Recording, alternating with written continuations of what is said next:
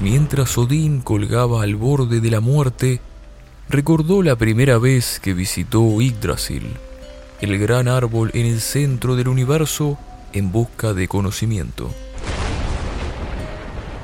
Cuando el mundo era joven, Odín recibió una terrible noticia, una profecía sobre algo aterrador que iba a ocurrir en el futuro. Pero quizá, si conseguía el conocimiento necesario, podría evitarlo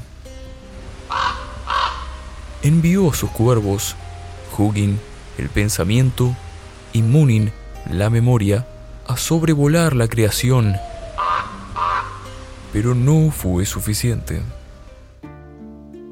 Vestido con su larga túnica, su amplio sombrero y un bastón, recorrió la tierra entera. Habló con videntes, profetas, reyes y filósofos, pero no fue suficiente arriesgó su vida viajando a través de Jotunheim, donde viven sus enemigos mortales, los gigantes de hielo. Más allá de Jotunheim, donde las ramas de Yggdrasil se entrecruzan, hay una fuente de agua sagrada, propiedad de Mimir, el ser más sabio de todos. Quien quiera que bebiese agua de la fuente tendría más conocimiento que ningún otro dios gigante o humano en la faz de la tierra. Para beber de la fuente de Mimir, Odín tuvo que arrancarse su propio ojo, porque si bien Mimir conocía todo, también quería ver todo. Bebió el agua sagrada y vio más lejos y más claro con un solo ojo de lo que alguna vez había visto con dos.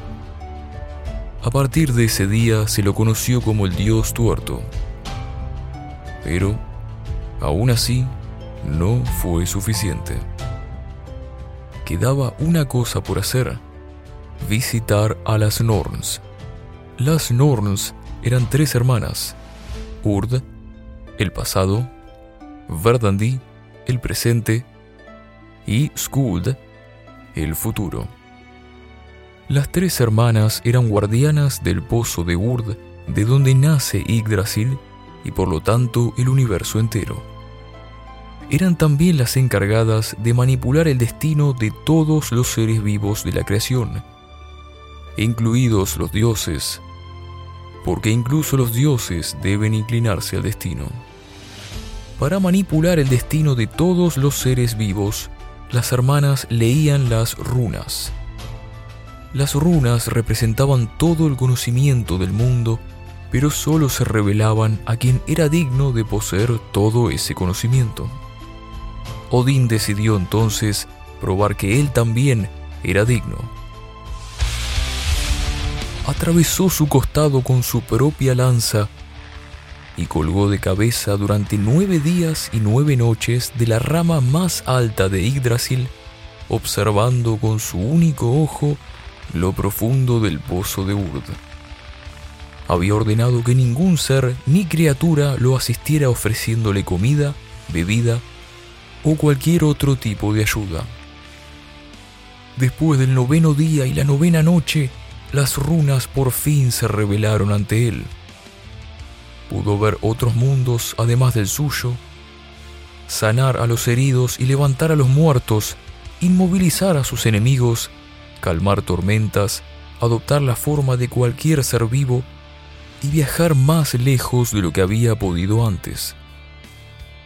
¿Por qué un dios que no era inmortal, sino que vivía por mucho tiempo, arriesgaría la vida de esa manera para ganar conocimiento absoluto?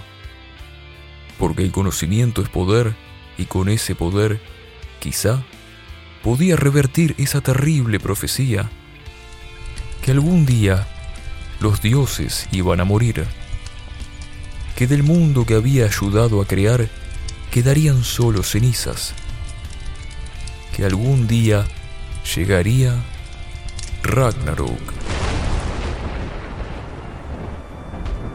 Odín esperaba que todo lo que había hecho, ahora sí, fuera suficiente.